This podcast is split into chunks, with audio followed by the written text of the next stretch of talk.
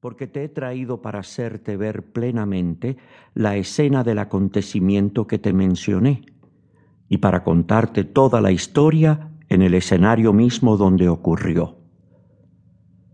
Nos encontramos, continuó con la modalidad que le caracterizaba, sobre la misma costa de Noruega, a 68 grados de latitud, en la gran provincia de Nordland y en el lúgubre distrito de Lofoden.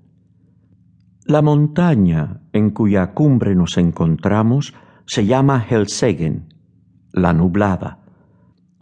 Ahora levántate un poco más, agárrate de la hierba si te mareas.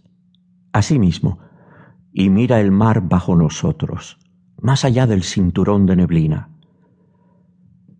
Entreví dentro de mi malestar el vasto océano, cuyo color de tinta me hizo recordar la versión del mar de las tinieblas del geógrafo Nubio.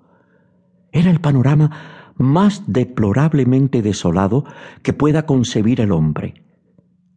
A derecha e izquierda, tan lejos como llegaba la vista, se extendían como las murallas del mundo las líneas de un acantilado negro y rugoso cuyo carácter sombrío aumentaba con la resaca, que subía hasta su cresta blanca y fantasmal con un rugido constante. Frente al promontorio, en cuya cima nos encontrábamos, y a una distancia de unas cinco o seis millas mar afuera, se divisaba una isla de aspecto desierto, o más bien se la adivinaba entre el alborotado oleaje que la envolvía. Como a dos millas más cerca de la tierra se levantaba otra isla más pequeña, espantosamente pedregosa y estéril, rodeada a intervalos de grupos de rocas negras. La parte del océano entre la isla más distante y la orilla tenía una apariencia especial aunque en ese momento soplaba un viento tan fuerte desde la tierra que por momentos desaparecía el casco de un bergantín que se dirigía hacia alta mar. No había una marejada común y corriente, sino una especie de chorros de agua que se esparcían en todas las direcciones. No se veía casi espuma, excepto en las rocas donde rompía el mar. La isla que ves allá en la distancia, continuó el viejo, es conocida por los noruegos como Burg. La que está a mitad del camino es la de Moscoe. La que se encuentra una milla al norte es la de Ambaren. Allá abajo están las de Islesen, Hotholm, Keidlam, Swarven y Bukon. Más lejos, entre Moscú y Burg, las de Otterholm, Flimen, Sandflesen y Starholm.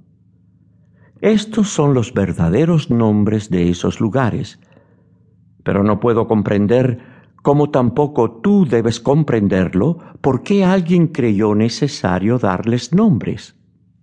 ¿Oyes algo? ¿Notas algún cambio en el agua? Hacía como unos diez minutos que nos encontrábamos en la cumbre del Helsegen, donde habíamos subido desde el interior del Lofoden, de manera que no habíamos podido ver el mar hasta que repentinamente se nos había aparecido al llegar a la cumbre. Mientras el viejo hablaba, me percaté de un ruido siniestro que iba aumentando gradualmente, algo así como el mugido de un inmenso rebaño de búfalos en una pradera de América. Y en ese mismo momento me percaté de algo que los marinos llaman el chapoteo del mar a nuestros pies, que se transformaba en una corriente en dirección al este. Mientras la miraba, esta corriente adquirió una rapidez monstruosa.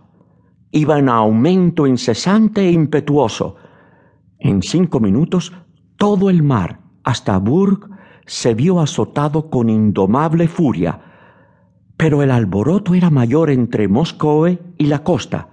Allí, el vasto lecho de las aguas, presa de mil corrientes contrarias, se estremecía con frenesí, jadeaba, hervía, silbaba, giraba en gigantescos e innumerables torbellinos que se